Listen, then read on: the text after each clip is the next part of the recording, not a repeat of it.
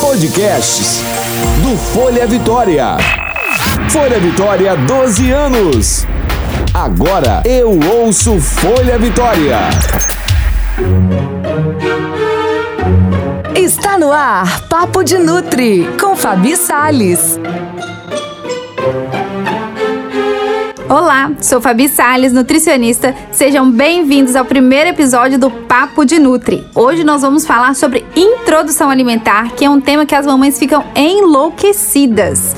É muito importante a gente saber muito sobre introdução alimentar. Por quê? Porque a introdução alimentar é um marco alimentar da vida da criança. A partir do momento que o primeiro alimento sólido entra na boca da criança, até o dia, o último dia de vida dessa criança, ela vai estar tá comendo. Então, tudo que a gente fizer nessa base, nessa introdução alimentar, vai ser refletido ao longo da vida dela, nas escolhas dela. Por isso que é tão importante a gente ler, a gente aprender, a gente escutar muito sobre esse tema. Quanto mais segura nós, família ou cuidadores estivermos ao alimentar alimentarmos uma criança, melhor ela vai se sair na hora do ato de comer. E muitas vezes a gente cria muita expectativa. E isso que acaba fazendo as coisas saírem erradas ou a gente ficando um pouco frustrado.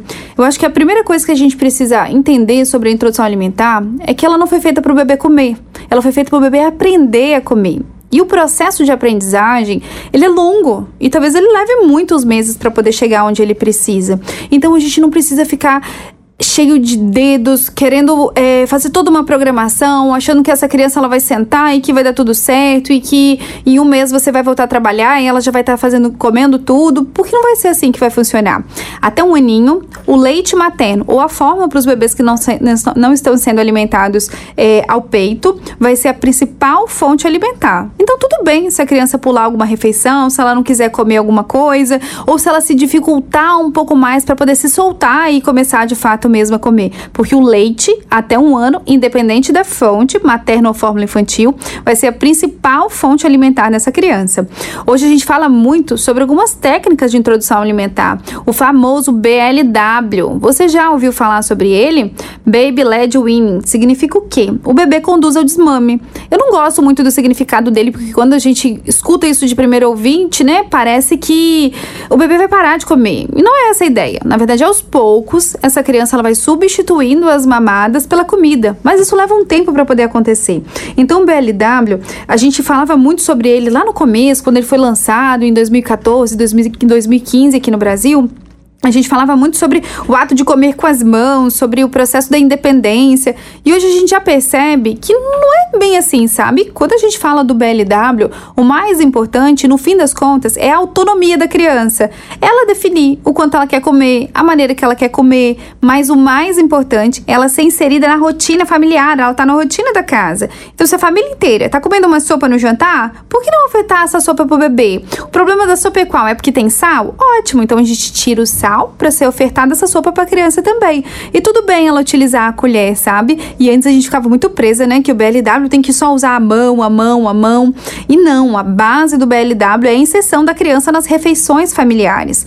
Quando a gente fala dessa metodologia mais tradicional, das papinhas, eu gosto, eu acho que muitas vezes ela facilita muita coisa no sentido de que a criança come mais rápido, ela se suja menos, mas automaticamente ela tem, o, ela tem um contato indireto com a comida, ela é passiva nesse processo da introdução alimentar. Então ela tem benefícios? Pode até ter os benefícios, mas se essa criança ela não se solta, se ela não participa, automaticamente ela tem uma chance muito maior de lá na frente, quando chegar aos dois, três anos, ter uma relação não tão, não tão liberta com a comida e entrar num quadro de seletividade alimentar Por isso que é tão importante pra gente achar o meio termo. Talvez a criança não precisa ter total autonomia, comer tudo sozinha, fazer um bagunção toda vez que é hora que vai se alimentar. Mas se a gente fizer o meio a meio, hoje tá mais corrida, eu ajudo a criança a comer, mas mesmo assim, na hora que ela disser que ela não quer comer mais, a gente para de dar comida para ela. Se ela virar o rostinho, eu vou aceitar que ela não quer mais. Vou sempre deixar as texturas. Eu nunca vou amassar, triturar, liquidificar a comida demais e tudo bagunçado. A gente vai fazer amassadinho no garfo, separadinho essa criança sempre vai saber o que ela está comendo, porque essa é a função da introdução alimentar. Ensinar para ela sobre as texturas, sobre as cores, sobre os sabores, sobre a mastigação. Então é um processo que é muito longo. Então é importante a gente ter paciência e sempre estar tá muito bem orientado, sempre ter profissionais do lado da gente acompanhando e assessorando nesse processo. Pensando nisso, a gente vai entrar no nosso quadro Chame o especialista para a gente poder conversar um pouquinho mais sobre isso. Quadro Chama o Especialista. Hoje quem tá aqui comigo é uma pessoa muito especial, é a nutricionista infantil, a Dani Serrano, que já vem trabalhando há algum tempo com as crianças. Tudo bem, Dani? Tudo jóia, Fabinho. Um prazer estar aqui com você. Muito obrigada por ter aceitado vir aqui, Dani, porque a gente quer conversar muito com você sobre um pouquinho do que as mães têm trazido no dia a dia do consultório. Me conta um pouco, Dani. Qual que é a principal demanda? Qual é a principal queixa de quando as mães chegam para você lá na clínica? Sem dúvida nenhuma, é a resistência alimentar. Né? O que, que você enquadra como um quadro de resistência alimentar, Dani? Então, você estava falando muito bem da expectativa, né? Então, a espera que no primeiro momento essa criança vai abrir um bocão e acolher todas, todas as colheres que ela oferecer. E não é bem assim, né? Às vezes a criança ela está no momento de aprendizado, então a hora que ela se depara com aquela colher e com aquela, aquele alimento, ela não se sente ainda talvez segura ou pronta por algum motivo da, no momento da família ou então até da segurança do cuidador, como você mesmo relacionou. E aí ela começa a não aceitar é nada do que se oferece para ela. Em média, qual é o tempo que uma criança ela leva para poder comer? Quando a gente começa a introdução alimentar? De dois a três meses. Então vamos colocar que a criança, ideal, a gente tem que esperar que ela se alimente legal mesmo entre o oitavo, nono, décimo mês, Exatamente. né? Exatamente, o resto é treino. Por que você acha que a mãe fica tão frustrada quando a criança não come? Então, por, por conta da expectativa, né? E, a, e eu acho que a maior preocupação, Fabi, que eu percebo no consultório é a coisa do alimentar para nutrir, né? Então ela fica preocupada, a criança desnutrir, ficar magrinha e o que, que as pessoas vão falar e começa a comparar. Eu acho que essa é uma aflição muito grande. Compara com outro bebê que bate o pratão e repete. Então isso de fato pesa bastante. Claro, exatamente. Eu também sinto muito isso quando eu vejo no dia a dia, quando eu atendo as mães, os bebês que eu acompanho, porque eu acho que o maior problema, no fim das contas, é essa expectativa que as mães têm e que não acontece, né? E principalmente o julgamento de fora, né? A pressão de que a criança tem que comer e a criança bem amada e a criança com a barriga cheia, né? Eu acho que isso vem muito também do nosso histórico de pobreza mesmo que o Brasil já passou, né? Então isso acaba refletindo em algumas gerações. E ainda fica aquela coisa do bebê gordinho, cheio de dobra, é o bebê mais saudável. E a gente sabe que não é assim, né, Dani? Exatamente, Fabi. E muitas vezes vem da avó, do avô, do tio né? Então são julgamentos próximos que pesam muito quando essa mãe chega com, com um bebê com peso normal e acha que ele tá magrinho. Então isso Exatamente. acontece bastante. Isso a gente vê mesmo, né? Porque uhum. elas querem o melhor para o bebê. Elas não fazem. A, mãe ela não surta porque ela quer que o bebê coma porque ele tem que comer. Mas na verdade é porque ela quer que ele seja muito saudável. E quando ela prepara uma comida com todo o amor, vai pra feira, prepara, decide ofertar orgânico para essa criança, né? Gasta uma manhã inteira. E ele não aceita aquela comida, é como se ele estivesse rejeitando amor, não comida, né, Dani? Tipo isso.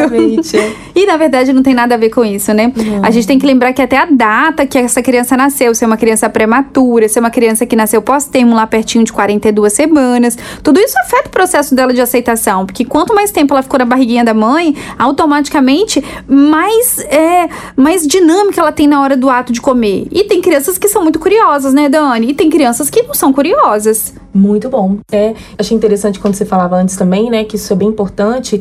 O leite da fórmula ou materno ainda é o principal alimento, então ela não tem que se preocupar até um ano com quanto essa criança come. Isso traz uma leveza, não traz? Para esse momento da introdução, né? Isso era exatamente minha próxima pergunta. Dani, tem um limite? Qual é o volume? Quantos gramas essa criança precisa comer? Então, não tem. Não é, tem, amiga? Não tem. E aí, o que, acontece? Não o que, que você fala pra mãe quando ela fala, Nutri, quanto que eu dou pro meu filho? Ele só tá comendo 50 gramas de comida. Ele vai comer o quanto ele quiser. Exatamente, né? Mais leveza ainda, né? Eu acho que isso que é o bonito de uma introdução alimentar humanizada, né? Acho que a gente tem que sair um pouco desses rótulos, né? De tradicional, BLW, é, participativas. Tratão, né? Não, a gente tem que ignorar isso. A gente tem que trabalhar com a humanização, né? Da introdução. Onde o bebê é respeitado todo o tempo. E se ele não quer comer, tudo bem. E pode ser que no outro dia ele bata um pratão que ele rejeitou no jantar, no almoço, ele coma tudo, né? A gente nunca sabe. Eu sempre brinco que a introdução alimentar é uma montanha russa, né? Tem vezes que a gente tá lá em cima e tem hora que a gente tá lá embaixo. A gente não pode deixar a peteca cair, a gente tem que estar tá sempre para cima nesse momento de ofertar. Porque se a mãe oferta comida muito nervosa, Dani, isso afeta o bebê também, né? Isso que eu ia falar agora, né? E quando tem essa expectativa muito alta e ela se depara com todas essas questões que estamos falando da resistência, acabou. Ela vai ficar nervosa, ela vai ficar agitada, ela vai chorar. Eu pego muitas mães que choram na hora da refeição, né? Por uma, uma angústia mesmo, uma frustração enorme. Isso tudo a criança percebe e relaciona de forma negativa, né? A, a parte do comer, né? Então ela começa a achar que comer não é uma coisa bacana. Sim. Deixa a mãe triste. Isso puxa um gatilho quando a gente fala de comportamento alimentar, Dani. Você sabe onde a gente chega nisso? Quando a, a mãe chora na hora que ela tá dando comida porque a criança não come, a criança faz o quê? Ela olha para aquela comida que ela já tá demorando um pouco de tempo para poder ter uma relação e fala: Cara, essa comida é muito malvada. Olha o que, que ela faz com a minha mãe. A minha mãe é a rainha da minha vida. Olha como ela fica quando ela me dá comida, ela se transforma, ela chora, ela fica brava. Então comer é algo que ruim.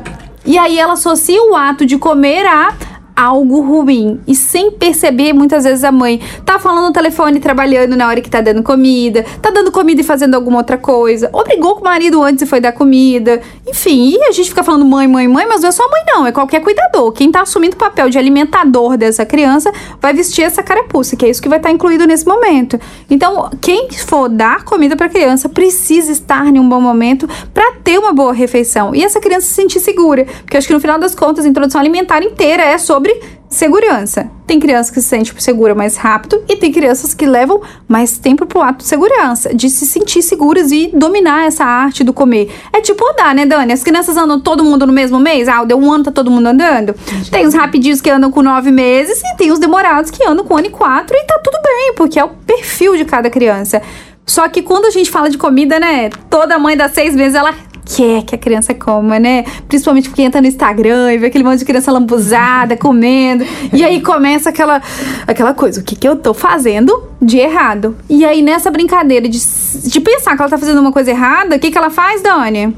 Faz errado. Porque faz aí errado. ela começa misturar, colocar o sal, né? Forçar, né, Fabi? Força. É, peguei uma mãe esses dias que falava isso, né? Que por desespero ela forçou. Isso acontece, né? Mas é, é aquilo que você falou, vai negativando mesmo, né? Essa, essa relação do bebê com a comida.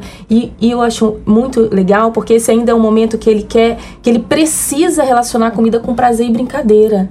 Né? Eles não têm essa fome fisiológica ainda. Né? Então, Exatamente. Então, é a fome fisiológica, ela só aparece de fato próximo dos dois anos. Então, nesse comecinho, eles são muito lúdicos, explodem. Nem puxo tanto lúdico, sabe? Porque uma criança de seis meses ainda não tá ligado nesse mundo da fantasia, né? Depois de um ano, sim. Mas esse começo é muito mais uma capacidade exploratória mesmo, sabe? E deixar a criança bastante no chão brincando, os mordedores, os brinquedinhos, as coisas coloridas. Tudo isso antes da introdução alimentar facilita para que quando o alimento chegue, ele chegue como se fosse um gatilho de continuar essa coisa de explorar o mundo dele. Porque ele vai olhar pro prato e falar: opa, o que, que tem aqui hoje? Tem um quiabo? Que gosto será que tem? Isso daí, esse brócolis é caracachento. Enfim, vai explorando e vai aprendendo mais sobre esses alimentos, né? Dani, a gente tem umas dúvidas que são super básicas e que a gente não pode deixar você embora sem você responder pra gente, tá? Sobre suco e água de coco, tem um limite de idade para oferecer? Um ano. Um a ano? de um ano. E quanto, Dani, pode oferecer? 120 ml. Ok, então é bem de... pouquinho, né? Isso. Não é muita quantidade. E se puder ficar sem oferecer também, né, Dani? Vamos colocar a criança pra poder mastigar a massinha do coco, mastigar a fruta, né? Com certeza. Se puder, é melhor, né? Água livre, mas Isso. os outros líquidos 120 ml. Perfeito, principalmente que o verão tá chegando, né? Tem que caprichar na água para hidratar essas crianças. O sal, Dani, a partir de qual idade? A partir de um ano também. Ok. Já pode oferecer. E o açúcar, Dani, que a galera quer dar biscoitinho, né? e aí, quando é que o açúcar pode entrar? Ai, vamos esperar até os dois, né? É tão importante isso, a gente esperar até pelo paladar. Ela ainda tá se adaptando aos sabores, como você mesmo falou, as texturas ainda.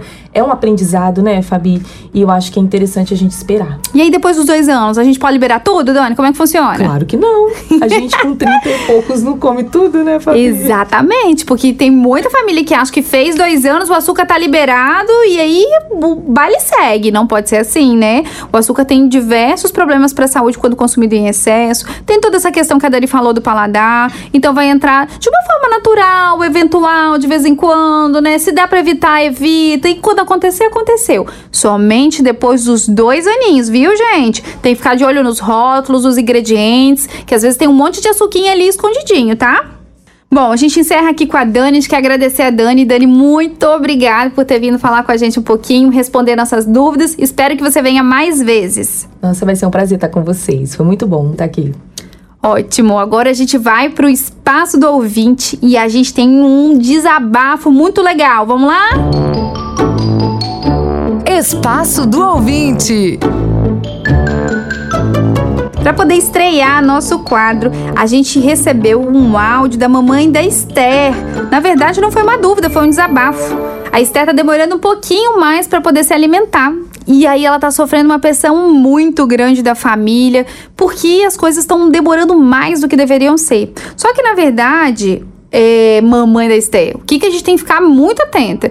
Que o processo é demorado mesmo. Pode levar até seis meses para de fato a Esther ela se fincar na introdução alimentar. Pensa sempre bastante que até um aninho o leite é a principal fonte alimentar dela. Então, mesmo que a pressão externa às vezes fique muito grande, evite comentar, sabe? Às vezes o bebê tá demorando um pouco mais para poder comer. Se for para algum local que vai ter jantar e você não quiser levar a marmitinha da Esther antes, dá comidinha antes de ir para ela, antes de ir para lá, sabe? Para não ter que ficar falando sobre comida naquele momento. E não comente para quem não for dar para você uma opinião que você queira escutar. Porque às vezes, sem pensar, a gente sai comentando em todo lugar: ah, Esther tá demorando a comer, Esther tá demorando a comer. E toda vez que a gente fala isso, alguém tem uma mandiga para poder ensinar pra gente. Aí eles querem ensinar a bater, colocar sal. E no final das contas, a gente não quer ouvir nada disso. A gente só quer respeitar o espaço do bebê, que é o que eu senti no seu tom de voz quando você falou. Então eu tenho certeza que você tá no caminho certo, que você tá respeitando ela, sabe? Faça uma corrente do seu lado, sabe? Super bem, pense só em coisas boas e continue nesse esse mesmo foco, porque eu tenho certeza que você está respeitando bastante ela e a Esther vai te agradecer muito por isso lá na frente, tá bom?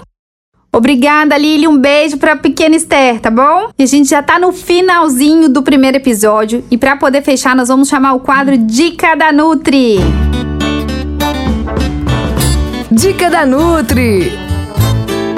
O que é que eu preciso deixar de dica para vocês hoje? Vamos deixar as nossas crianças brincar sem pressão, a gente tem que ficar mais leve, a gente tem que dominar mais esse momento sem nenhum tipo de expectativa. Eu sei que a gente tem expectativa no final das contas que a criança vai comer, que, é que vai dar tudo certo, que não vai ter sujeira, que a criança vai ganhar super peso, mas a vida real não funciona assim. Claro que tem os bebês, eu brinco os biscoitinhos da sorte, que dá tudo certo, mas a maioria não. 90% vai no tranco e barranco, as coisas vão crescendo devagarinho, então não crie expectativas muito grandes. Lembre que você só tem um bebê de seis meses em casa e quando tá começando, é tudo muito lento e é muito melhor ele começar devagarinho devagarinho e aprender a comer do que ele começar de, da maneira errada, comendo muito volume e quando chegar aos dois, aos três, aos quatro anos, não comer mais nada. Então, tenha paciência, deixe seu bebê brincar, deixe ele fazer bagunça, pegar nos alimentos, levar eles inteiros até a boca.